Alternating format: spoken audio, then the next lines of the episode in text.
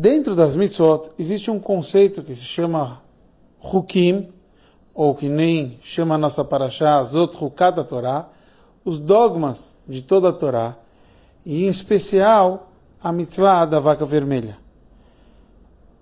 Para demonstrar que eu estou servindo a Deus, que eu estou me entregando, que eu estou fazendo um misiro nefesh, auto-sacrifício.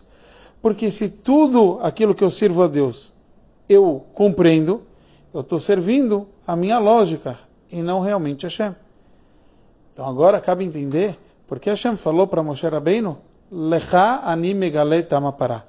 Para você, eu estou te ensinando o motivo da vaca vermelha. Moshe Rabbeinu não servia a Deus nesse conceito de se entregar até aquilo que ele não compreende. Então, o Rebbe nos explica que o Moshe Rabbeinu ele estava num nível tão profundo de Miserud Nefesh de auto-sacrifício, que representa Moshe, e é por isso que Moshe ele pode entender a vaca vermelha. Foi só para Moshe que Hashem ensinou a vaca vermelha, porque ele pegava o conceito de Miserud Nefesh, de auto-sacrifício para Deus, e levava para dentro da compreensão também.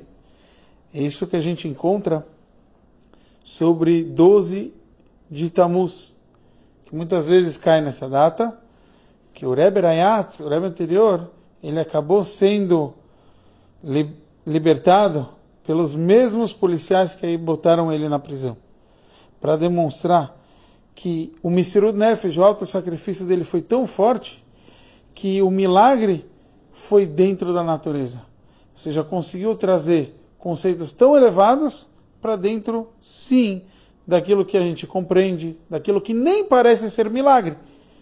Esse é o conceito que nem Moshe Rabbeinu, que ele entendia a vaca vermelha. Aqui a gente vê a conexão máxima que a gente pode ter com Hashem, que a gente se entrega à nossa vida, mas leva isso até mesmo dentro da compreensão também.